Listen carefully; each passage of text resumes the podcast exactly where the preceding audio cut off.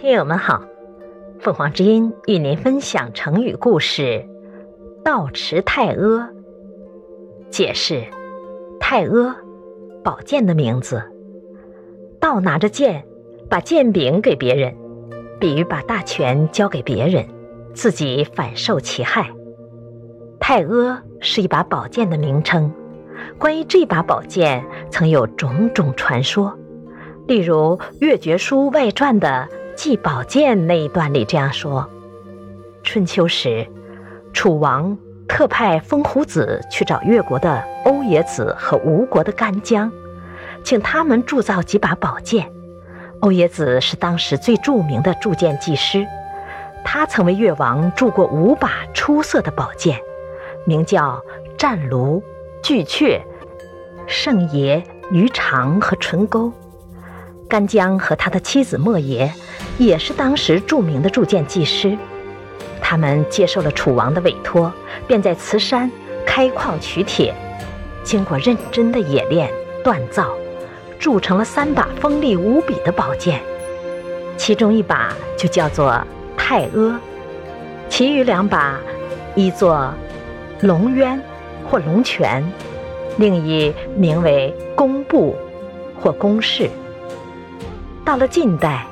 《晋书·张华传》又有如下的记载：晋初，武帝时，在斗牛二星星座之间，发现常有紫气。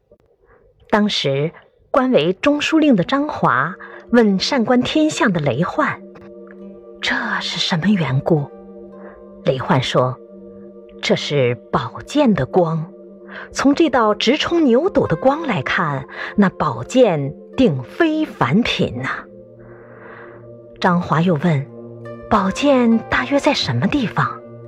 雷焕仔细观测之后答道：“在豫章郡的丰城县。”张华便推荐雷焕担任丰城县令，立即上任。雷焕到了丰城，专心寻找宝剑的下落，终于在一所监狱的地下。找到了剑光的来源，当即搬走监狱，往下挖掘，掘了四丈多深，发现了一个石匣。打开一看，里面装着一对宝剑，剑上都刻着字，一把是龙泉，一把是太阿。当天晚上，再观星空，牛斗之间的紫气果然不见了。上面两段传说，当然不可能是事实。但是我们既然明白太阿乃是一把宝剑的名称，那么对于“倒持太阿”这句成语也就不难理解了。